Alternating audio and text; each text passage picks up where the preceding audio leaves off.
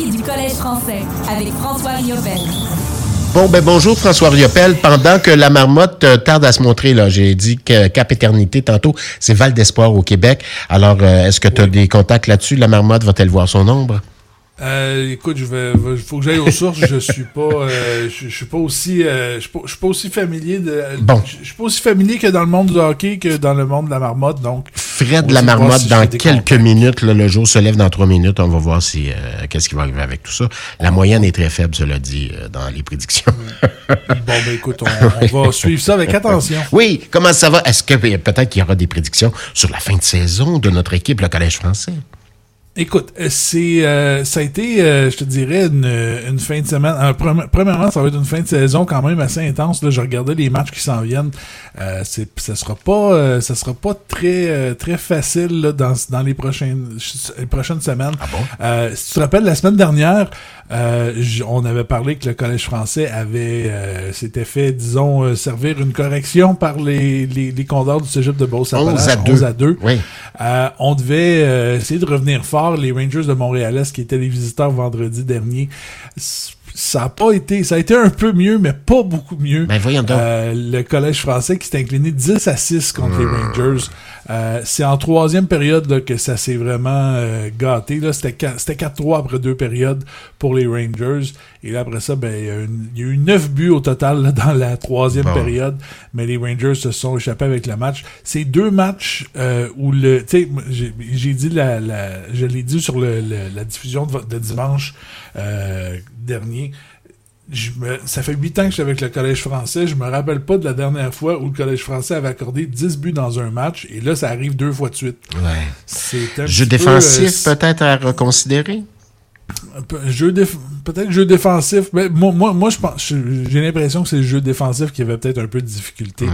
Euh, mais c'est, euh, écoute, c'était à, à surveiller. Quand même, là, 6 buts marqués, là, faut, faut quand même souligner euh, Thomas Bourbonnais qui a deux buts, une passe, Brendan Boudreau un but, trois passes, Olivier Denis, Mathieu Derome et Maxime Lauzon qui ont été les autres marqueurs.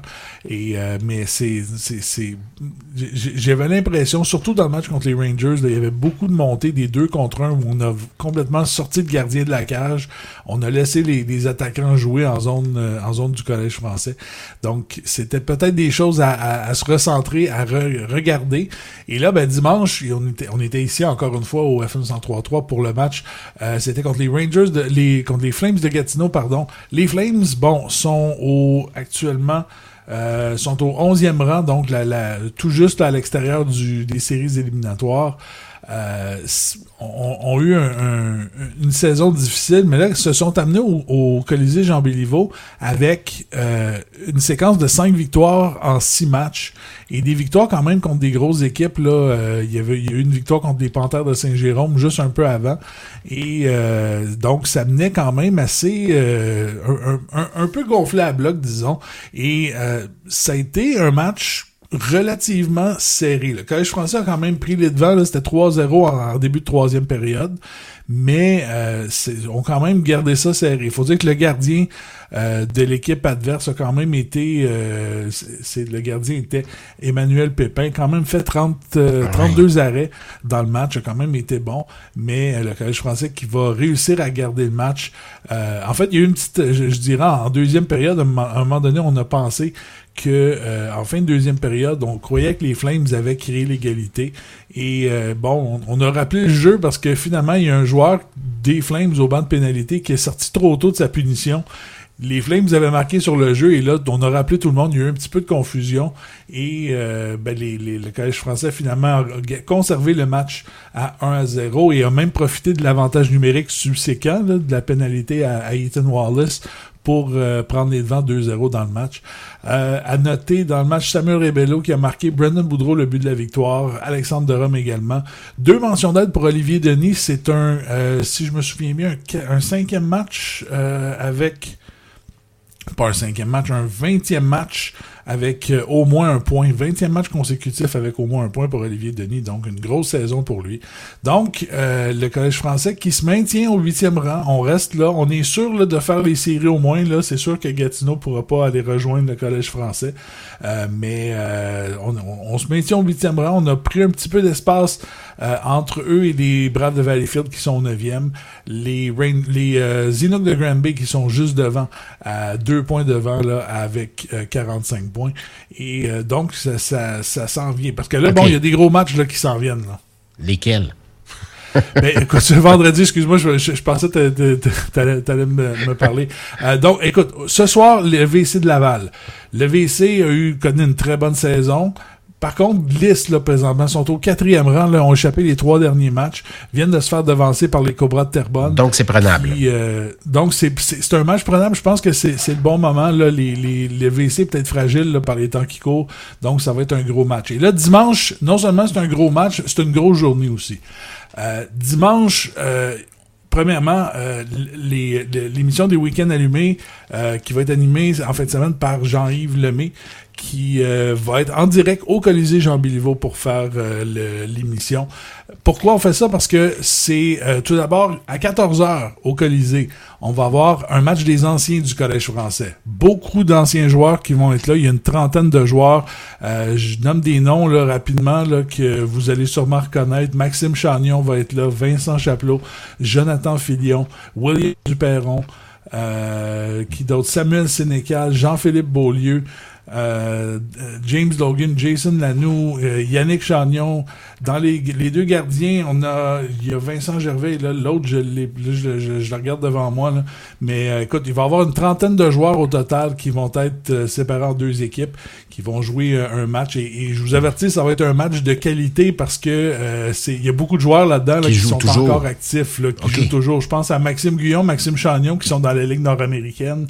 Euh, Samuel Sénécal, Daniel Brassard qui sont dans la Ligue Senior 3A.